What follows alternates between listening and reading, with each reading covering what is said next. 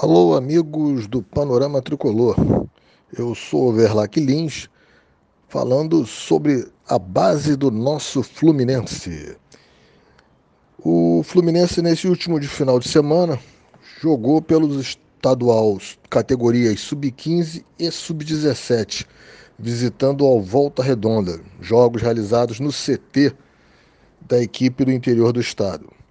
Na categoria Sub-15, Fluminense venceu por 2 a 0 gols de Kevin Samuel e Eric Silva.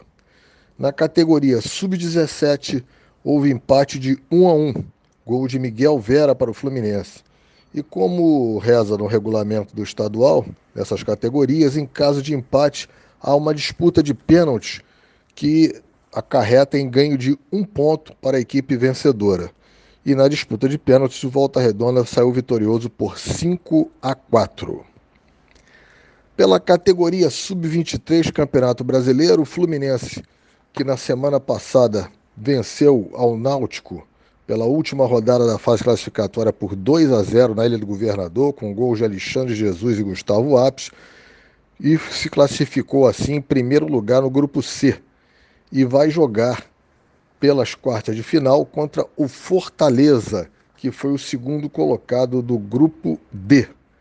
O primeiro jogo será dia 25 em Fortaleza e o jogo de volta dia 1 de setembro no Rio de Janeiro. O Fluminense, como foi primeiro colocado no seu grupo, tem o direito de fazer o jogo de volta em casa.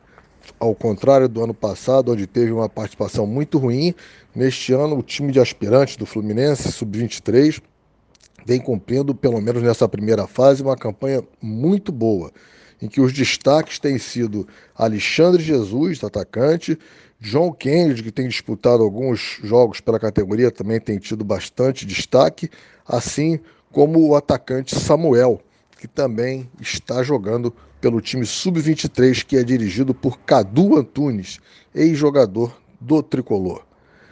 Essas são as notícias da semana da base do Fluminense Futebol Clube. Voltaremos semana que vem com mais informações para vocês. Grande abraço e saudações tricolores.